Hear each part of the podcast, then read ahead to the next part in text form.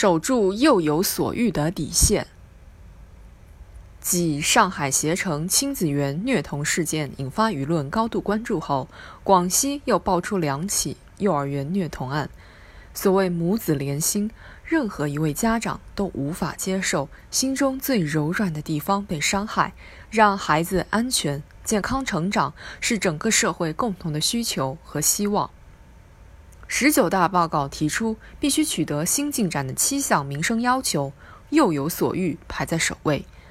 随着我国义务教育的普及，零到六岁的幼托教育面临的供需矛盾相对更为突出。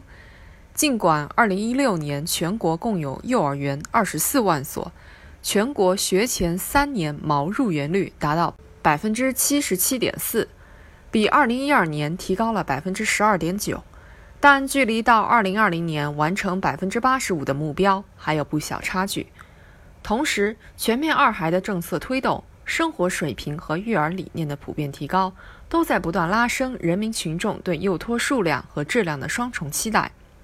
好入园仍在路上狂奔，入好园又策马赶到。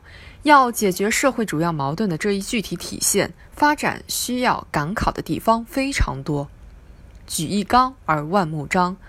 问题困难如山，但当前最让人民群众揪心和痛恨的，当属直接造成孩子身心伤害的虐童行为。事实上，针对虐童的立法工作一直在推进。几年前，舆论关注的浙江温岭虐童事件，涉事女教师被警方以涉嫌寻衅滋事罪刑拘，最后却被无罪释放。如果放在今天，刑法修正案九。已将虐待老幼病残等虐待行为入刑，其必将依法受到严惩。在有法可依之后，最重要的是理性客观地办好每一起虐童案，更加科学的责任划分，更加准确的量刑标准，乃至社会的公平正义，就是在每一起个案的积累中不断完善的。处理好携程亲子园虐童等案件，并及时总结归纳，公之于众。才能让法律显示出最强大的威慑力。除了涉嫌虐待儿童的几个当事人，这几天舆论的矛头针对的还有经营方和监管方。应该说，企业主动为员工对接幼托机构，对职工来说是雪中送炭。我们需要批评的是有关部门和单位平平时多头分管都管不到底，出现非常事件时又简单粗暴处理涉事单位。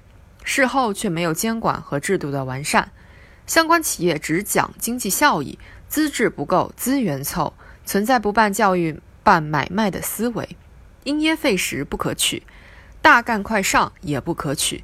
政府部门、群团组织、市场主体应该形成良性互动，走出不出事怎么都行，出了事怎么也不行的怪圈，共同把庞大的市场做成优质事业和产业。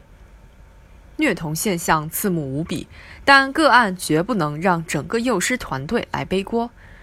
有网友回忆，我孩子的老师一边自己吃饭，一边给孩子端屎端尿。有人说起姥爷接走孩子，不知情的妈妈找到园里，老师当场就晕倒了。幼师并不是一个容易干的职业，很多老师其实主要是靠爱心、良知和职业素养在拼。如果幼师遴选机制、职业图景、监管层级、收入待遇不能完成转型升级，又如何保证幼师们的职业尊严与美好生活？希望能看到更多类似最低工资必须为当地最低工资两倍以上的规定出台。这不仅能增加老师们的收入，也能转化为更多的耐心与素质，最终为孩子赢得幸福与快乐的童年。